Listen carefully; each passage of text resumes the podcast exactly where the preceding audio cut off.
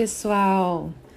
Continuamos aqui com o nosso podcast. Eu sou a professora Tainá Guiar Junquilho e no podcast passado iniciamos a discussão sobre a sociedade da informação, sobre o que é inteligência artificial e eu falei para vocês que a inteligência artificial ela pode trazer inúmeras consequências para nós do direito. Então, aproveitando que o, essa semana vai ter aí é, o lançamento do livro Discussões sobre Direito na Era Digital em que eu colaboro com um artigo A Ética na Aplicação de Inteligência Artificial como Direito Fundamental para a Preservação do Debate Democrático, eu vou contar um pouquinho para vocês, vou dar um spoiler aqui um pouquinho do meu artigo, para trazer para vocês esse primeiro debate aí de alguma das consequências éticas que a, a aplicação da inteligência artificial pode trazer para a gente que está nesse meu artigo que vocês podem conferir nessa obra, Discussões sobre Direito na Era Digital, que tem coordenação da professora Ana Carolina Pinho.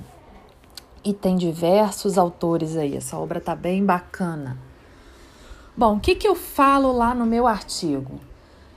É, a inteligência artificial, ela passou aí por um inverno, né? Embora lá na década de 50 ela tenha começado a ser desenvolvida, ela passou por, pelo chamado inverno da inteligência artificial. Né? Ou seja, um período em que ela ficou um pouco esquecida, digamos.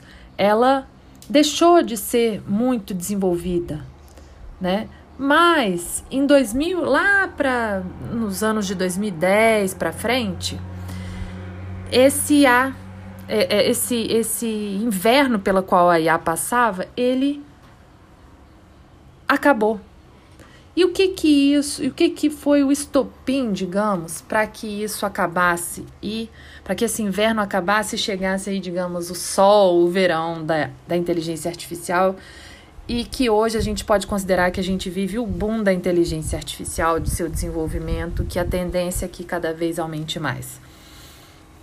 Bom, é a era do Big Data, da internet das coisas que eu comentei com vocês no episódio passado né? Essa tendência de que cada vez mais coisas estejam aí do nosso cotidiano estejam conectadas à internet, produzindo, portanto, uma grande massa, um grande volume, variedade de dados, é, inclusive dados pessoais, né? Mas dados no geral. E isso é um prato cheio para o desenvolvimento de alguns modelos de inteligência artificial, como é o caso da aprendizagem de máquina.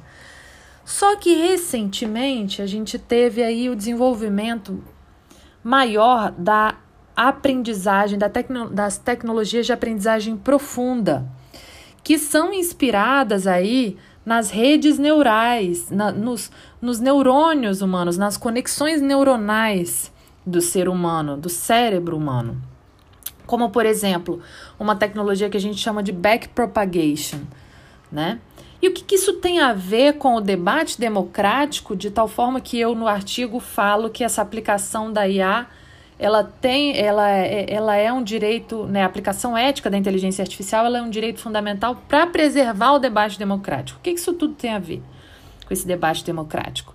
Bom, nesse artigo eu vou falar, eu vou trazer o mito de Narciso e Eco para é, explicar dois fenômenos que têm acontecido aí e afetado um pouco, eu diria, a preservação do debate democrático.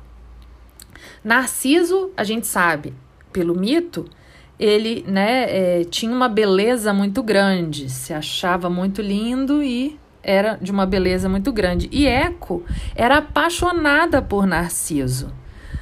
Só que a Era havia castigado Eco e ela só reproduzia tudo o que ela falava, ela só repetia, né? Só repetia as coisas. Então, ela, o, o, Narciso não se apaixonou por ela e ela ficou vagando sozinha pela, pelo mundo, cumprindo esse castigo da era, né? O que, que isso tem a ver com o debate democrático? Hoje nós temos dois efeitos interessantes que são a câmaras de eco e o efeito filtro bolha. Hoje, os algoritmos, eles fazem, né, de todas as redes sociais em que a gente navega, eles fazem uma filtragem de acordo com o que o algoritmo entende que são os nossos gostos. Então, ele nos coloca numa bolha, né? Por isso chamado efeito filtro bolha. Ele nos coloca numa bolha de uh, questões que ele entende que sejam aí é, né, pela nossa navegação, coisas que a gente vai gostar, né? Então, uh, você tem lá na Netflix e, o algoritmo te colocando na bolha dos filmes que ele mais gosta, que, que ele entende que você mais vai gostar. O Spotify, por exemplo, fazendo aí é, uma playlist de músicas que ele provavelmente, né, que ele entende que provavelmente você vai gostar, né? O YouTube, o Instagram, né? Se você curte muita foto, por exemplo, de estilo de vida saudável, ele vai te mostrar no outro dia um monte de perfil de vida saudável sugerir para você, né? Então ele vai te colocar nessa bolha de é, fazendo essa filtragem, ele vai te colocar nessa bolha de pretensas, né? É, em que você ele entende que você vai gostar, né? De pretensos gostos. Qual é o problema disso para o debate democrático? E ano que vem é ano de eleição, isso vai estar muito né, presente na nossa vida.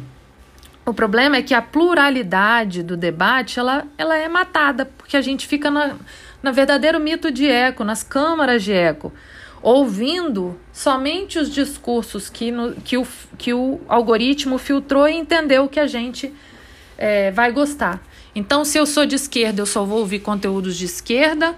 Se eu sou de direita, eu só vou ouvir é, conteúdos de direita. E a gente não consegue sair dessa bolha. Então, a gente perde a pluralidade do debate da esfera pública, que é tão importante para a, a, a formação da sociedade democrática, né? Então, é, são coisas que eu trabalho nesse meu artigo e de tal forma defender que a gente precisa ter um controle dessa filtragem algorítmica para poder sair dessa bolha, quebrar essa bolha, para que não haja polarização desse debate, para que uh, a inteligência artificial seja aplicada de forma ética e isso seja um direito fundamental para que se preserve de fato o debate de, na sociedade democrática, que é um dos pilares, né? Então lembrem de mim no ano que vem, inclusive, né? é, que vai ser um ano difícil para a nossa sociedade, porque é um ano de, de, de intensos. É, de eleição, né? Mas que tem que ser de intensos debates. Não pode ter o debate matado, né? A gente não pode ter o algoritmo atuando, né? É, de tal forma que só cheguem para nós conteúdos que pretensamente vão nos agradar. A democracia ela pressupõe que a gente conviva com quem também não nos agrada, né? Com os discursos plurais, né? A gente pode não aceitar, mas no mínimo tem que chegar até nós para que a gente forme a nossa, a nossa também, é, a nossa opinião, né? Então, pessoal, é, para que a gente tenha uma aplicação saudável da inteligência artificial e humanocêntrica, a gente precisa limitar né, e trazer aí um conteúdo ético para essa aplicação. Certo? Então, é, era esse o debate que eu tinha para trazer aqui para vocês neste segundo episódio do Direito Digital aí, trazido por mim, né? Minha segunda participação. E no próximo episódio a gente discute mais algum dos efeitos da inteligência artificial no nosso dia a dia e que afetam aí diretamente o direito. Um abraço e até a próxima.